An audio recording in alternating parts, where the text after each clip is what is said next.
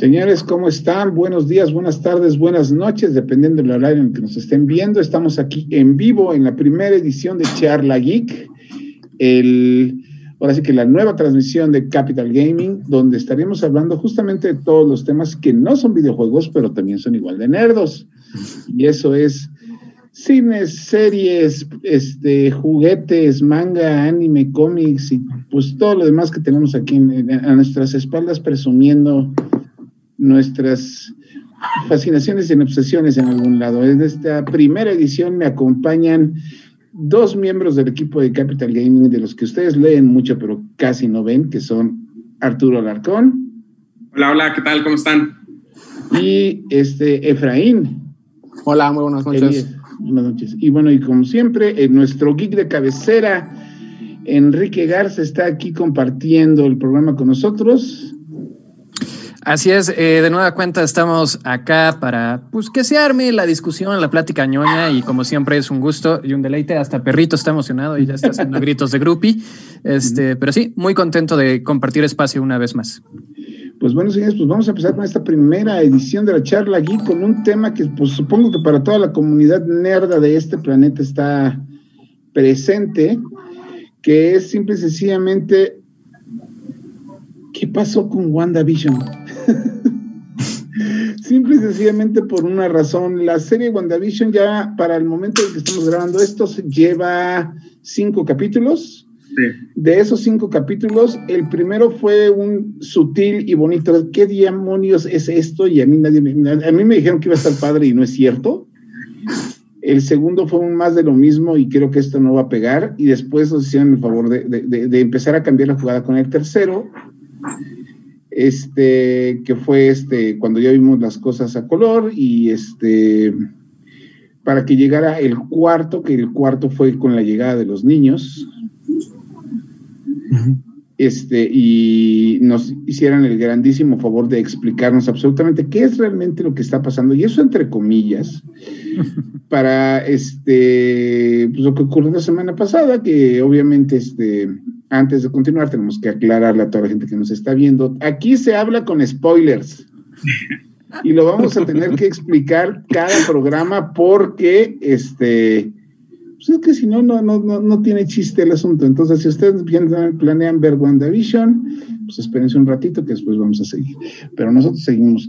Entonces, señores, pues el programa anterior, el del viernes, pues se reveló la razón por la cual corrieron a un actor de doblaje en España.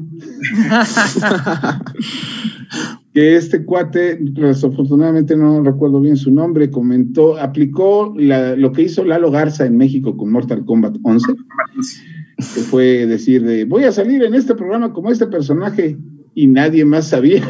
Entonces, reveló secretos que no debía y le terminaron pues sustituyendo en la producción. ¿No? Entonces, pues a ver, Arturo.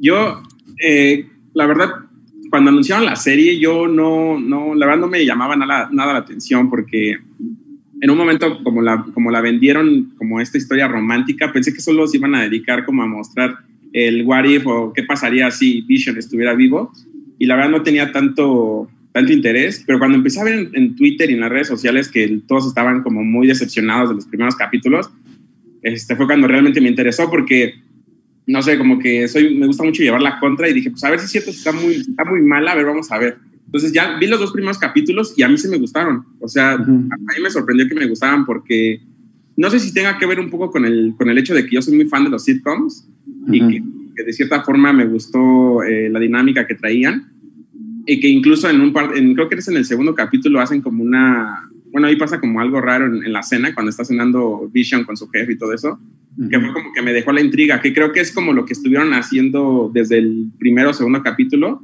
que, sí estaba como que el mundo color de rosa, que estaba creando Wanda y de repente te metían ahí como cositas que pues, te sacaban de onda, que te saltaban, ¿no? Incluso hasta, creo que fue en el episodio 4, cuando hay una escena de Vision que le está reclamando, le está preguntando a Wanda y como que hay un corte de edición, que hasta parecería que un error de edición, que yo incluso hasta lo regresé para ver a ver qué pasó aquí, porque como que se sintió ahí el, salto. Y no sé, como que ese tipo de cositas a mí me gustan mucho y ya me quedé picadísimo con la serie, ya la, De hecho, ya a partir del capítulo 5 la empecé a ver a las 2 de la mañana, que es cuando sale aquí en México. este, porque los spoilers están muy cañones en Twitter al otro día. O sea, despiertas y el viernes y ya estás viendo ahí todo. Ya, ya, está todo en las tendencias. No, si tú crees que está difícil en Twitter, en Tumblr ya te ponen los GIFs de la escena que tienes importante. Ya cuando lo cargaste, ya te aventaste todo eso y ni siquiera sabes de qué está tratando. A mí incluso también me sorprendió que en el capítulo del viernes saliera ya este Quicksilver. Yo pensé que lo iban a guardar para ya casi al final de la temporada, pero, pero me sorprendió mucho ese, pues ese cameo que tuvo. No sé si vaya a ser un personaje regular en lo que es sobra de la serie, pero, pero creo que van muy bien, creo que van aumentando el hype y, y lo están haciendo bastante bien. Algo que también necesitaba Marvel, porque ya se estaba yendo muy como por la fórmula, la fórmula, y con esto de WandaVision ya como que les están yendo por otro rumbo que creo que, que están acertando otra vez. No sé qué opinen los demás. No, pues totalmente. De hecho, o sea, en lo personal, igual creo que WandaVision tiene toda la fuerza para llegar a reformar lo que es el UCM, porque no solamente se va a estar yendo con la misma fórmula, sino también está como que metiéndonos las bases de una reformación completa. Y ya con ahorita la apertura del multiverso, que podemos así llamarlo, con la adición de Quicksilver, siento que a lo mejor mm, pudiera flaquear en algunos capítulos de los que vienen todavía para el cierre de temporada, pero en lo personal yo sí siento que va a cerrar y va a dejar como un precedente, al menos en el UCM, por lo que nos está presentando, las teorías y todos esos spoilers o rumores que rodean a la serie. Sí, no, no, Enrique, los rumores de, de, que están haciendo de WandaVision, sí, ah. he, visto que llega cada, cada es que la, bronca es que ya no sé si son exageración o no. O sea, el único que sí, que digo que sí fue exageración, fue uno que sacaron el viernes que demostraba la, realidad alterna de WandaVision estaba demostrando cómo el, nombramiento de Joe Biden había sido falso y para la televisión porque Donald Trump seguía siendo presidente. Pero eso, eh, eh, tú lo lees en Twitter y dices, este güey está loco, pero cuando te das cuenta que son como cientos de personas ah. asegurando que Marvel está diciendo eso a través de las series que dices, güey, sí. Este. Ah, es que me, acordé de alguien, pero no vamos a mencionarlo. Este, sí, no, definitivamente eh, existen los terraplanistas, entonces sabemos que ahora cualquier cosa se puede volver tendencia y la gente la va a apoyar.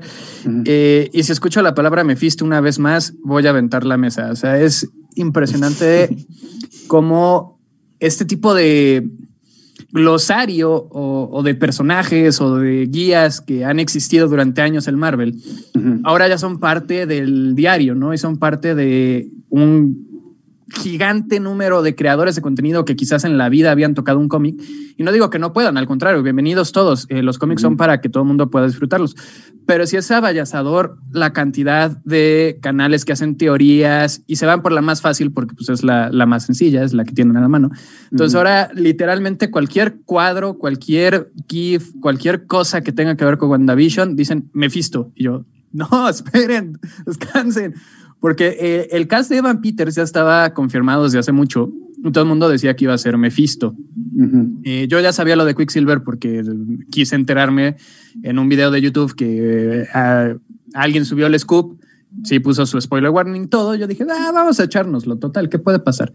Entonces, Quicksilver era obvio que iba a estar, sí o sí, pero no sabíamos sí, eh, que iba a ser la versión de Fox, aunque tiene cierto sentido. También ya eh, este fin de semana con el Super Bowl salió el nuevo tráiler de Falcon and the Winter Soldier, donde vemos una de las locaciones más importantes para los mutantes, que es Madripoor, que es una ciudad muy eh, con una dicotomía muy marcada, como la Ciudad de México, ¿no? Cambias de colonia y cambia totalmente todo.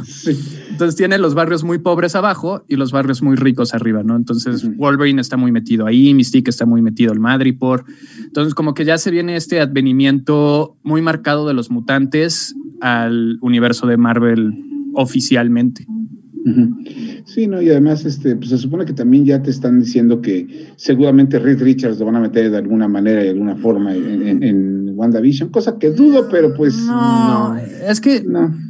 Pasa un fenómeno muy extraño, que es algo que también Marvel nos ha, no sé si bien acostumbrado o mal acostumbrado, pero eh, muchas de sus películas eh, también son trailers para lo que sigue, ¿no? Eh, se acusó demasiado de eso a Thor The Dark World, Age of Ultron, y todas son como un teaser de lo que va a venir. Entonces ahora tienen esta, también esta ansia de ganar views y de ganar el scoop y de ser el que va dos pasos más adelante que todos analizan cada frase y cada comentario. Entonces ahora de repente dicen, ah, creo que esto fue fantástico. Ah, entonces referencia a Reed. No, no todo es una referencia a todo. Eh, hay una línea que menciona Mónica Rambo de, conozco a un ingeniero aeroespacial y todo el mundo es Reed. Y tú, espérense, dejen que las cosas sucedan.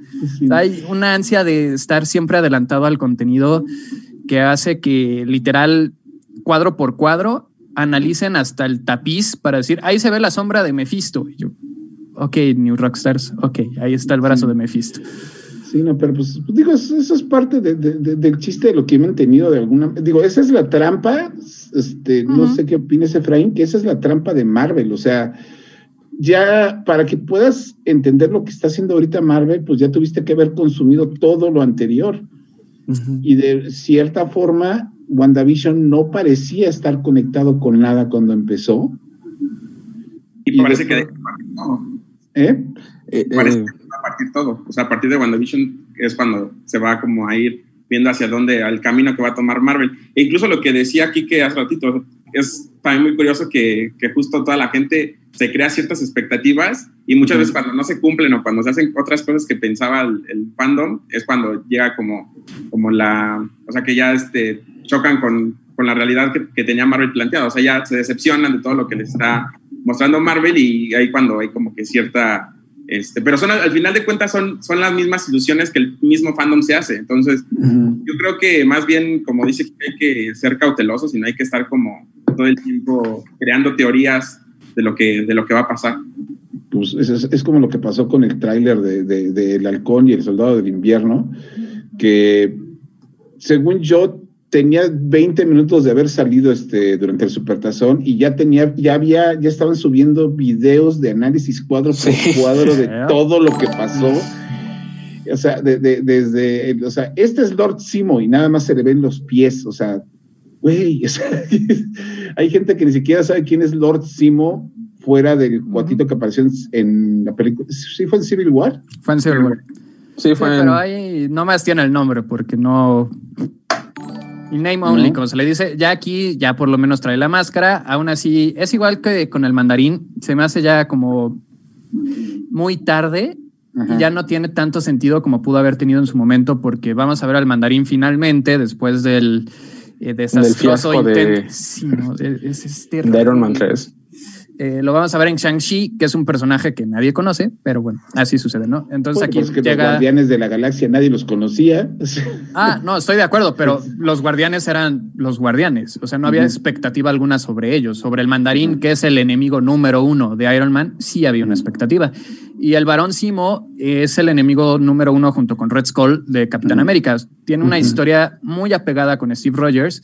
Y aquí finalmente lo vamos a ver ya más como debió haber sido en una serie donde no va a estar Steve Rogers. Entonces, como, ok, gracias, te tardaste como 15 años en hacer esto, pero pues está bien, o sea, va a estar Simo con la máscara morada de calcetín finalmente, pues es algo, ¿no?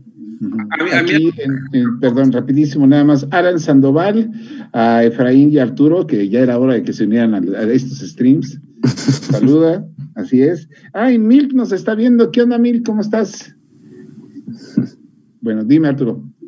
A mí también lo que me causa todavía un poco de conflicto es qué tanta cabida va a tener la película de Black Widow con todo lo que está armando ahorita Marvel, porque la película de Black Widow está, eh, a mediados del 2020 y ahorita como que no sé si, si nada más se vaya a sentir ahí como muy forzado o si realmente tiene ahí una conexión con todo lo que nos está mostrando Marvel. Eso es lo que también a mí me da un poco de curiosidad. Ah, pues, yo igual siento que ahí va a chocar muchísimo y la gente como que le va a perder a lo mejor el hilo al saber si me regreso o tengo que ir linealmente con lo que van en las series. Pues yo tengo ahí la teoría, bueno, no es una teoría, porque de hecho una, una discusión que tuvo James Gunn en Twitter hace dos, tres días, lo dijo, lo dijo claramente, o sea, sí, nosotros como directores y guionistas nos metemos en hacer las películas de Marvel, pero todo ya tiene una planeación fría de hace por lo menos tres años. Entonces, Entonces, este, a final de cuentas, Black Widow fue como que la película que pues, la vamos a hacer porque todo el mundo la quiere, pero la vamos a poner antes para no tener, meternos con broncas de historia o de tratamiento. Y si podemos meter algo ahí para anunciar lo demás, adelante. ¿No? O sea, pero ya todo está tan fría y cruelmente calculado que, pues, de hecho, eso creo, no sé si esa sea la principal razón por la cual Marvel y Disney están haciendo funcionar el universo cinematográfico, a diferencia, pues, de lo que no ha podido hacer Warner y de lo que no Ah, ha podido bueno. hacer Un- este, y ¿quiénes iban a ser los el Dark Universe de los monstruos? Eh, Universal. Universal. Universal, que pues ya viste que la, de- esa se cayó desde la primera, pero desde la primera película. Godzilla lo logró. Contra, Sí. contra todo pronóstico, medio lo logró. Tropezándose poquillo, pero Godzilla sí logró pues, tener un universo conectado. Quizás no tan grande, pero Ajá. ya estamos a escasos mes y medio de, de ver ese, esa conclusión épica de- del Mon- Monsterverse, como se le llama. El caso de Black Widow sí pertenece a la fase 3, entonces eh, está ubicada entre Civil War e Infinity War. Por eso todavía vemos a Natasha con el cabello eh, pelirrojo. Pero puede ser, la teoría o los rumores apuntan a que va a haber mucha participación de eh, Thunderbolt Ross, que es el general que gener- eh, generalmente, valga la redundancia, persigue a Hulk, ¿no? Es como el que siempre está ahí detrás de, ah, tu sangre es propiedad del gobierno, entonces, te, y aparte te estás dando a mi hija, entonces vamos a hacerte la vida imposible. ah, pues lo que es, ¿no? Y este, De hecho, Entonces, puede gran- ser. Perdón, la gran perdedora de, de- de- de- la gran perdedora de, de Age of Ultron fue Betty Ross, porque es cuando te, te- empezaron a manejar la idea de que Black Widow y, y Hulk andaban Sí. queriendo sacar algo ahí. Sí. Y, a- y de todos los grandes personajes de Marvel, Betty Ross, que es la, la novia de, de, de- Sí, sí. De Bruce Banner. de Bruce Banner, pues literal se olvidaron de ella. Y mira que el universo cinematográfico de Marvel tenía una gran actriz interpretándola, que era Liv. Uf, uf, ¿No? que sí, no. Hay su pequeña referencia con el nombre de la Hulkbuster, que es este Verónica, que es la enemiga natural de Betty en los cómics de Archie. Pero hasta ahí es lo más que hemos tenido de, de referencias. Eh, ya que iba, ah, sí, entonces eh, Ross puede crear los Thunderbolts, porque también eh, WandaVision nos pone a Sword un poco más siniestros y más tenebrosos que de costumbre. Sword era el shield espacial, eh, las siglas eran Sentient World y aquí las cambian por Sentient Weapons, entonces están más como metiéndose a la onda de crear metahumanos y en algún, algunos dicen que iban a reconstruir a Ultron, por eso estaban experimentando con Vision, que es lo que ocasiona que Wanda eh, empiece a deschavetarse y haga esta, ¿cómo se dice Raid? Que invada las instalaciones para recuperar el cadáver de Vision. Entonces puede ser que también por ahí venga esta cuestión de los Thunderbolts, donde son pues villanos que se hacen pasar por héroes, porque también puede ser que ya llegue Norman Osborn, que usó la armadura Iron Patriot, Eh, puede ser que Ross se convierta en Red Hulk, porque también ya sabemos que viene la serie de She-Hulk, donde va a haber participación de Ruffalo, va a regresar Abomination, entonces eh, está la RAF Es todavía. que todo lo que es que mira, hay muchas cosas, sí, los planes, mira, aquí nos pregunta Miguel Esteban, ¿qué opinan acerca de los cambios que ha creado la compañía Disney en los últimos años? De eso vamos a hablar un poquito más adelante. Pues toma en cuenta que Disney a final del día sí, se- sí metió mucha mano en todo lo que está haciendo Marvel. Totalmente. Ajá, entonces, pero ahorita vamos a platicar de eso porque hay, un- hay una noticia que del día de hoy que a mí no me gustó. Pero bueno, de todas maneras, todo lo que está haciendo Marvel ahorita, yo creo que lo- eh, son demasiadas teorías y después los fans quieren sacar y asegurar lo suyo propio, que yo creo que más bien el ruido de las noticias es lo que está arruinando el hype. Digo, esto, esto y este Arturo me va a dar, va- estoy seguro que me va a dar la razón, eso es lo que va posiblemente a darle en la torre a Spider-Man 3. Porque ahorita Spider-Man 3, o sea, ya para la cantidad de personajes que se rumoran, que dicen que van a salir, que ya confirmaron, o sea, nada más falta que metan a James Bond, a Batman y a, la caperucita roja. O sea, porque ya todo el mundo está ahí, ¿no? Yo creo que incluso como por ese sentido, hoy, se, se dio a conocer una entrevista que hizo Tom Holland con Variety, creo, o no me acuerdo qué revista, pero este, donde le preguntan así directamente, oye, ¿va a estar Tobey Maguire y Andrew Garfield? Y él dice, no, la verdad es que no van a estar, y si lo están, no me han dicho.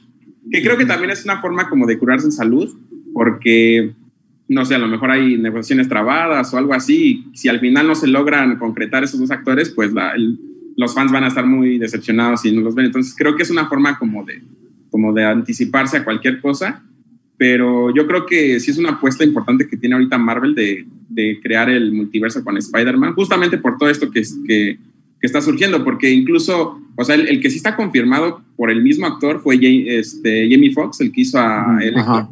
Él sí lo confirmó, este, o sea, borró su post en Instagram, pero lo confirmó. Entonces, pues va a ser muy raro que tengas a los enemigos de las trilogías pasadas y no tengas a los protagonistas. Mira, yo, lo que yo creo ahí, este, no sé cómo lo veas tú, Efraín, pero según yo, todo esto ya está, o sea, es como todas las tonterías y cosas que se le escapaban a este, a, Tom, este Holland? Tom, Holland? que todo estaba, o sea, un poquito más ensayado y, salía este, llevando el ritmo, ¿no? Porque todo eso ya está ensayadísimo, todo esto yo estoy seguro que ya, la película ya está ahorita en postproducción y la gente, no, todavía estamos filmando, ¿no? Porque digo, si, si alguien checa las redes sociales de los actores, pues ahorita creo que está en postproducción la de la película esta otra de Tim Holland fuerte que viene, que es la que Uncharted. Uncharted. Sí, digo, a ver, man, no puedes estar filmando dos películas al mismo tiempo. Uncharted ya, ya acabó, ya está en post ya está en post. Entonces, Spider-Man también, y además, según yo, el multiverso no lo van a meter con Spider-Man, lo van a meter con el Doctor Extraño. O de, hecho, incluso con WandaVision para aventarte Ya está, justo Elizabeth Olsen está ahorita en Inglaterra. bueno, los pararon la producción porque entraron otra vez en cuarentena, en cuarentena pero ya, ya dio entrevistas vía satelital desde Londres, donde están filmando en Multiverse of Madness. Entonces, la teoría es que va a ser un arco, una trilogía: WandaVision, eh, Doctor Strange y Spider-Man 3, que se va a ser mm. como el, la línea del multiverso. También por ahí tendríamos que meter a Loki, porque eh, también va a lidiar con Loki de diferentes realidades portándose mal. Entonces, el Loki principal tiene que ir a cazar a esos otros Lokis. Entonces, eh, ya ahí tenemos otra organización que son como los policías del tiempo, que también están vigilando que no pase ahí nada, nada extraño, porque pues, los Vengadores crearon líneas temporales a lo loco en Endgame. Entonces, eh, como que ya todo apunta hacia allá, porque es lo, es lo más lógico. Al final de cuentas, ya no tienes eh, la presencia de Thanos como para guiar película tras película. Entonces, ¿qué haces después de que tuviste la escena más grande en cine de superhéroes unidos? Pues empezar a mezclarlos. Y el éxito de eh, Into the Spider-Verse también puede generar eso y pues, también un poquito, no envidia necesariamente, pero ver lo que hizo DC en una escala mucho menor con Crisis en Tierras Infinitas y el anuncio de Michael Keaton, el anuncio de Batfleck para la película de Flash, eh, dirigida por talento latino, ahí el, director argentino Andy Muschietti, eh, pues también dices, ah, no nos vamos a dejar ganar. Si ellos van a meter a Michael Keaton y a Ben Affleck y quizás a Pattinson en una de esas, pues nosotros vamos a aventar a Toby, porque también eh, en entrevistas Paul Bettany dijo que hace mucho quería trabajar con un actor muy importante y que viene un cameo tipo Mark Hamill, el Mandalorian, al final de, de WandaVision. Entonces las teorías apuntan a Fassbender como Magneto o inclusive el mismo Toby Maguire. Pero son rumores. ¿Qué pasó? creo que va a ser Fassbender como Magneto. También ¿Tiene qué? Yo creo que ahí van a abrir la puerta para los X-Men. Entonces, bueno, ya la están abriendo con Quicksilver, que no sé cómo vayan a tratar también eso, o sea, no, no sé cómo vayan a justificar que es otro Quicksilver, pero bueno, pues ya lo veremos el viernes en el próximo capítulo. La, la teoría que yo había leído y la que me parece muy constante, más, con más validez, es de que, si ya nos habían dicho en el anterior, en años pasados, que los héroes muertos en el UCM no iban a regresar, que la opción más fácil era de que este viniera de un universo distinto. Y que al final de la serie pues obviamente iba, iba a chocar con, con el real que vimos en las películas de Fox.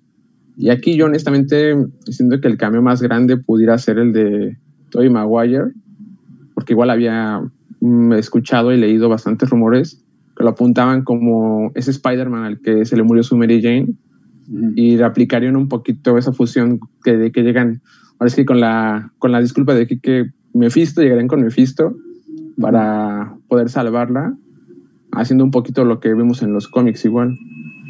Sí, sí. yo solo sé que una, una, teoría que me gustó mucho es que el último capítulo del quinto capítulo de WandaVision se llevó a cabo en los 80, se supone, y el Quicksilver que están utilizando es el Quicksilver de los 80, de acuerdo a la, a la línea temporal de Fox.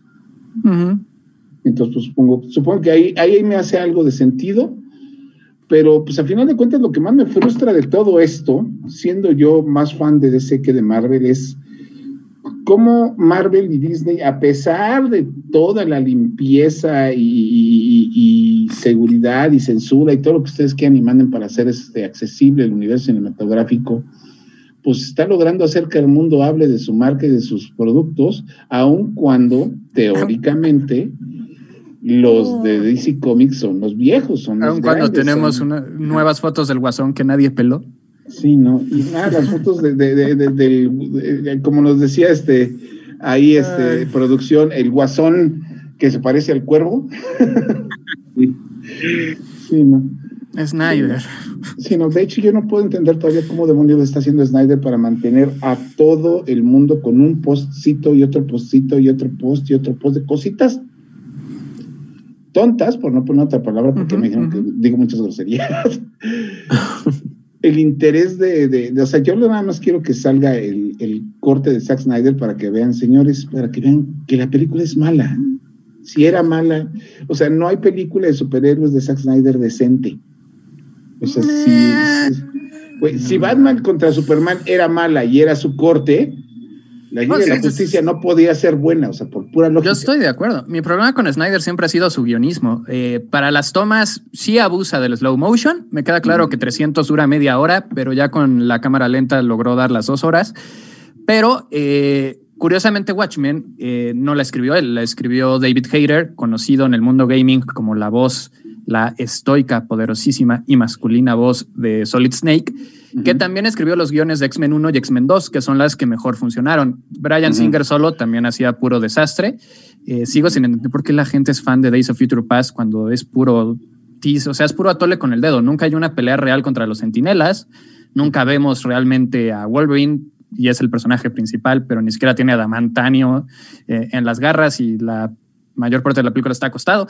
Pero bueno, eh, cosas de la vida, ¿no? muchos creen que Days of Future Past es muy buena, está bien, lo respeto, pero eh, el problema de Snyder es ese, cuando él quiere ponerse creativo, le gana eh, su fanatismo por Frank Miller y querer siempre hacer una película distópica, madura, porque él cree que entre más oscuro sea, más inteligente es, ¿no? Es ese de... La madurez es golpe y sangre, que es la filosofía detrás de Titans, eh, donde ves a Dick Grayson volar ojos enterrando shurikens y dices, ay, ok, Beast Boy destazando un doctor, claro, es lo que los titanes representan.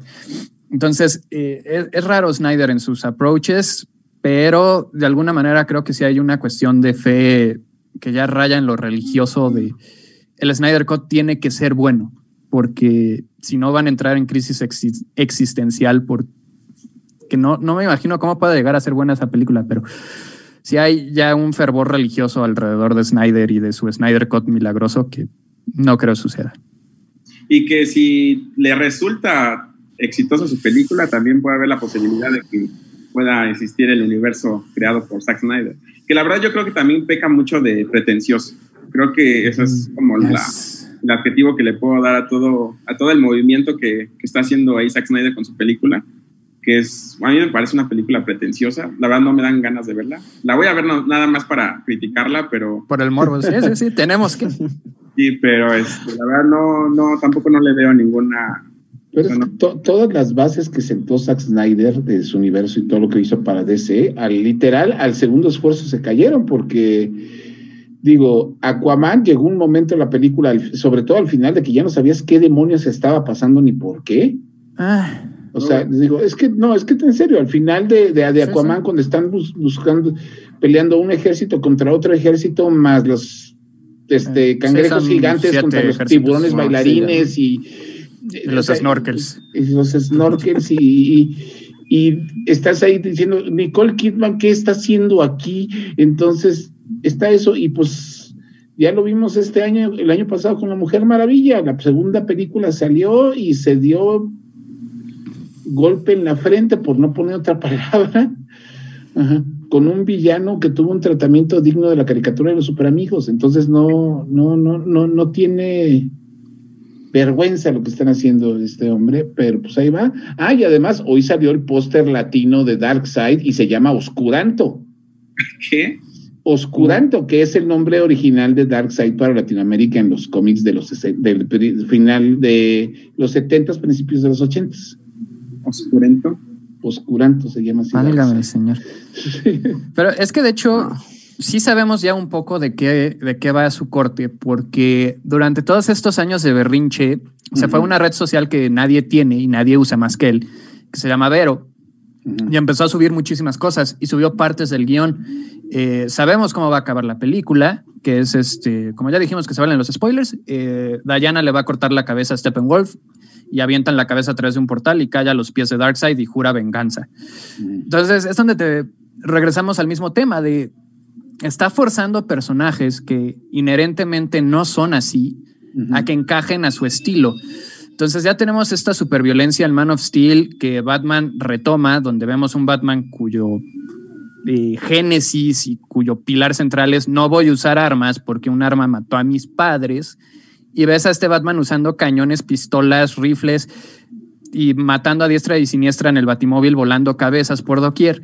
Entonces, esta escalada, esta subir de nivel, el up the ante, como se dice, pues va a desencadenar en que eh, Justice League también sea un festín de golpes por aquí y por allá, culminando con la escena de pesadilla, que va a ser eh, este futuro alterno eh, super dark, muy tirando la Injustice, porque cuando se hizo originalmente esta película, Injustice tenía mucha fuerza y combinando como todo lo oscuro, calcando imágenes, pero sin entender el contexto, ¿no? Es como, ah, es que aquí eh, Batman se peleaba con Superman en Dark Knight Returns, entonces lo vamos a homenajear con la armadura y con esto. Y tú, sí, pero es que eso vino después de un contexto y el cómic tiene una historia, un planteamiento y un desarrollo que aquí simplemente no tuvieron porque se saltaron todo. O sea, fue de, ah, aquí está Batman de 50 años, tengan.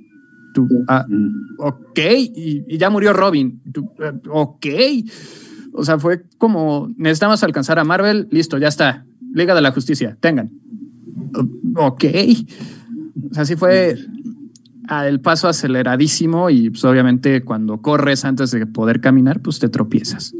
Sí, básicamente les faltó planeación. O sea, lo que vino haciendo Marvel por más de 10 años, DC lo quiso hacer en, en dos.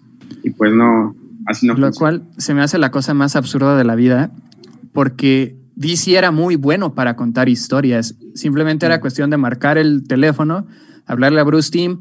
Oye, este, ¿por qué no nos asesoras un poquito? Échanos los guiones que habías hecho para la caricatura de la Liga de la Justicia y de ahí podemos ir tomando algunas cosillas, ¿no? Y sobre todo replicar su, perdón, su universo cinematográfico, sí, su universo animado, ¿no? De películas. La verdad siento que es como que la cumbre de todo, que a lo mejor flaquea en algunos momentos, pero mantenía un nivel constante y todo conectado sin verse forzado.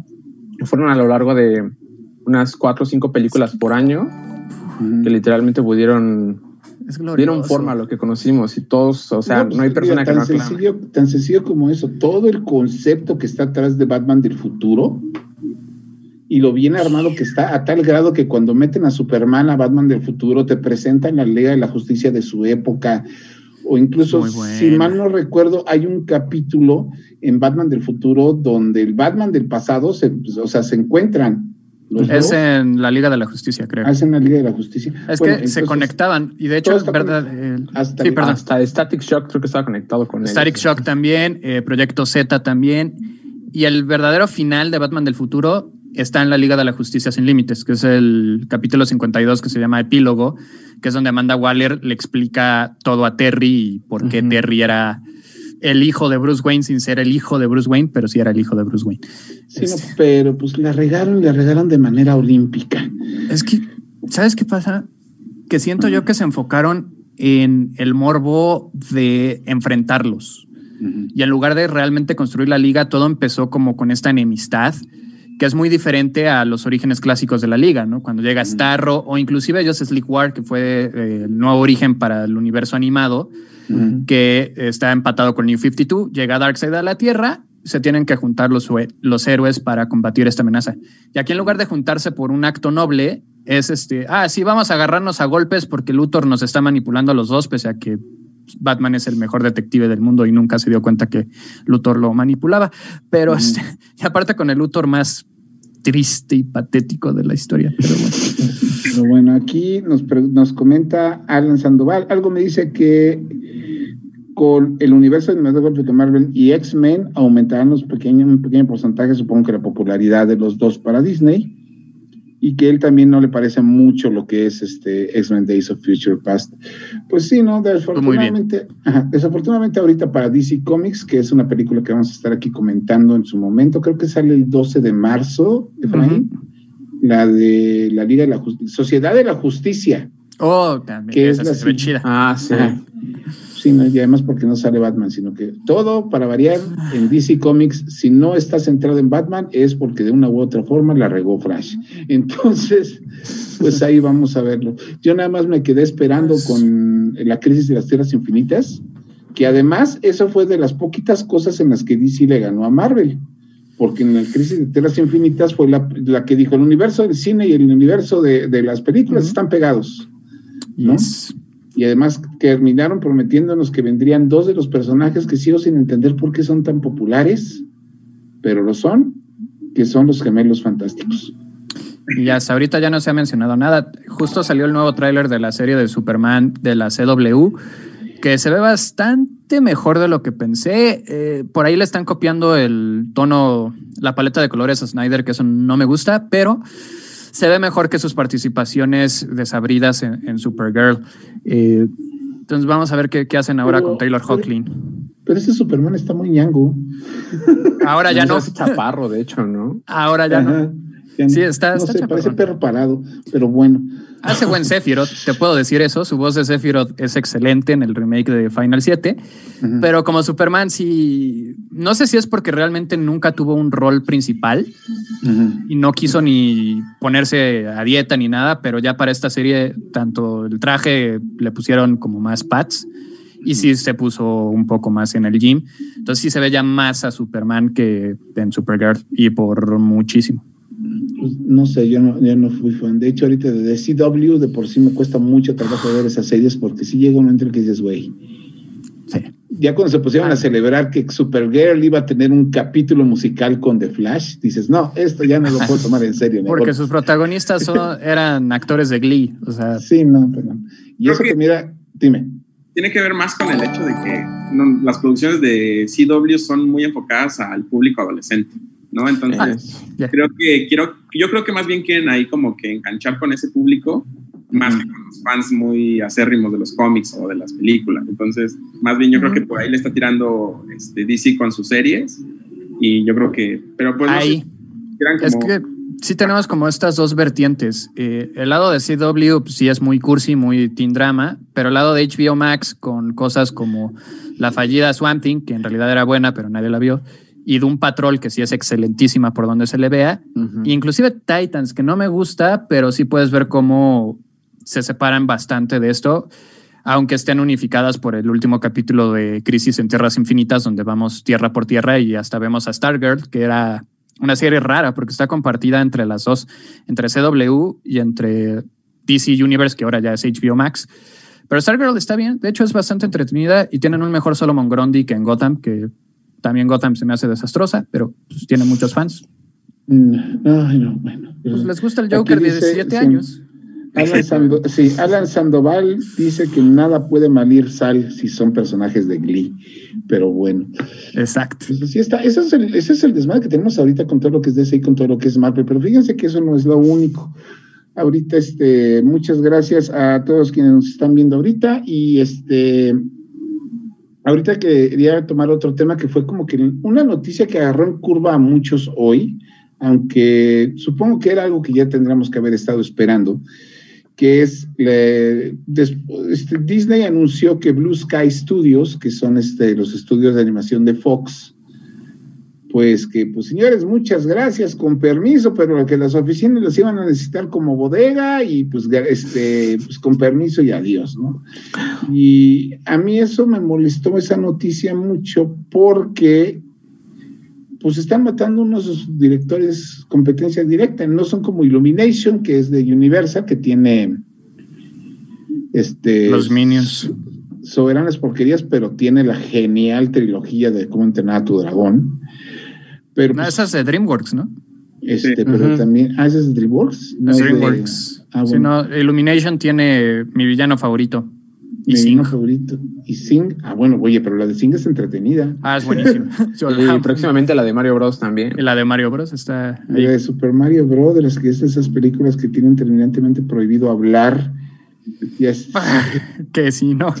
porque si no todo se va a la fregada. No, pero haz de cuenta, este, pero Blue Sky tenía la, la era del hielo, que la era del hielo cuando salió y en su momento, tanto la película en sí como el doblaje al español fueron geniales. El doblaje liderado en México, si mal no recuerdo, por Carlitos Espejel. Este, ajá. Pero pues, ¿y qué otras películas grandes tenían? Eh, Río. Estoy casi seguro que Río, exacto. Peanuts también. ¿Cuál? Ese reboot que le dieron a Charlie Brown con Snoopy. Ay, esa, era Ah. esa película Y- es maravillosa. Tiene una muy bonita animación porque no era como la normal, sino que se veía como dibujo clásico de Charlie Brown. La de Peanuts. Entonces tenían gra- grandes proyectos, pero pues no, señores, gracias y adiós, y se los tumbaron.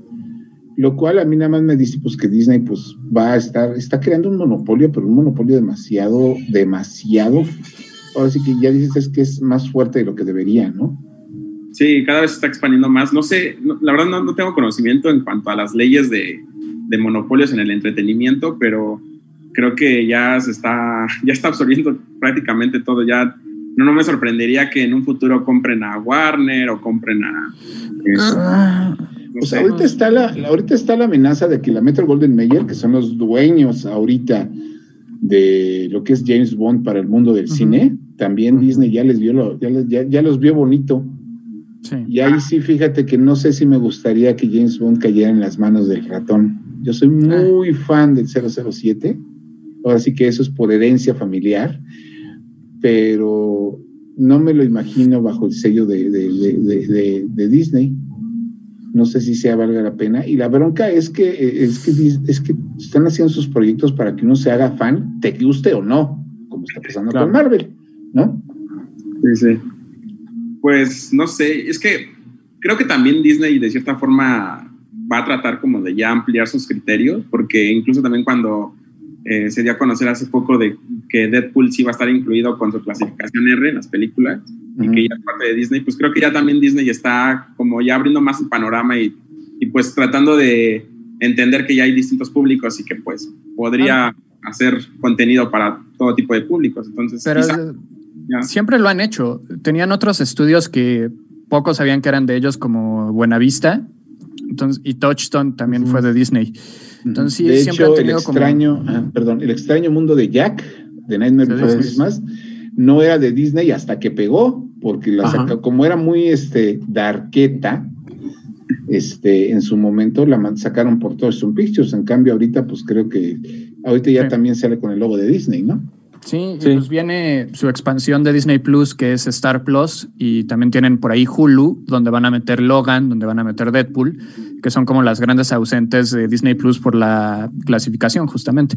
Entonces, sí, también ahí Deadpool puede aportar cosas buenas, justamente por este metahumor, que es algo que WandaVision hace, no tan directamente porque los personajes no hablan a cámara, pero sí tienen eh, estas herramientas que mencionaba, como los glitches, como regresar la escena, como acabar la discusión poniendo los créditos, y luego Ah, una interrumpe gran los créditos. Está, está genial. Está buenísimo. Ese, ese metahumor eh, pues también es muy bueno, ¿no? Inclusive los comerciales, cómo te interrumpen el programa para meterte estos comerciales que siguen una línea muy interesante que es el pasado de Wanda, como sus momentos más traumáticos, la bomba Stark, eh, ser experimentados por Hydra, haber estado con Baron von Strucker y obviamente pues el incidente de Lagos que detona todo lo de Civil War, que me encantó el tagline de toallitas Lagos para limpiar el desmadre que no querías hacer.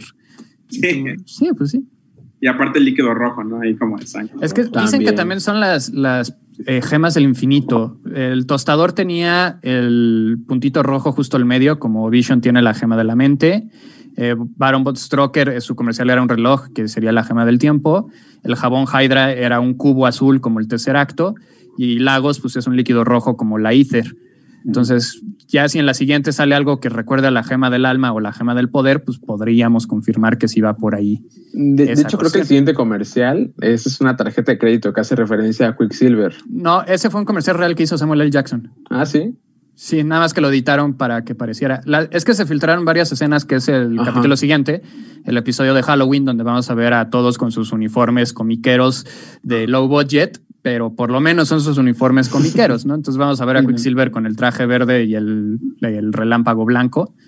Eh, y Wanda con la, pieza y todas estas cuestiones. Que hay buenas cosas en animación. Justamente ahorita en Disney Plus eh, está la serie de los X-Men de los 90. Ya hay un episodio con el origen de Pietro y Wanda cuando se enteran que Magneto es su papá. Está bastante bueno. Y ahí la voz de Quicksilver la hace René García, que todos ubican por ser el poderosísimo eh, Vegeta, Vegetín, príncipe de todos los Saiyajin.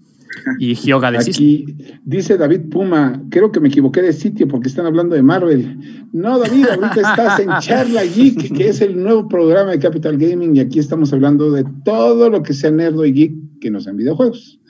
Y nosotros, pues desafortunadamente ya nos tenemos que ir porque ya se nos acabó la hora. Faltaba la noticia más importante. ¿Cuál es? Que Marvel decidió cambiar el origen de Thor y Odín se acostó con la Fuerza Fénix y Thor es hijo de Fénix y de Odín. ¿Por qué?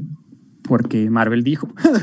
Porque alguien dijo, y si Thor es hijo de Fénix, bueno. Bueno, pues vamos a tener que aclarar esto en la próxima edición, la semana que entra a las 7 de la noche. A partir de hoy, todos los martes, vamos a estar aquí platicando de Quicadas. Por favor, compartan el compartan la transmisión, déjenos en sus comentarios de qué les gustaría que pudiéramos platicar, porque obviamente no estamos limitados a Marvel y a DC, por el amor de Dios, así que sí podemos platicar de, de muchas otras cosas, incluso anime, incluso manga, este, cualquier cosa, incluso colección de videojuegos. Ahorita yo estoy en la torpe obsesión de recuperar mis juguetes de Mask, que son juguetes de cuarenteniero, pero de cuarentón, pero no vamos a hablar de eso. Señores, muchísimas gracias por habernos acompañado. Mi nombre es José Saucedo, me pueden encontrar en Twitter como Acebre, que es cerveza escrito al revés. Enrique. Este, a mí me encuentran en Twitter e Instagram como arroba Kike-GB, B de burro y Kike con Cus. Así es, Arturo.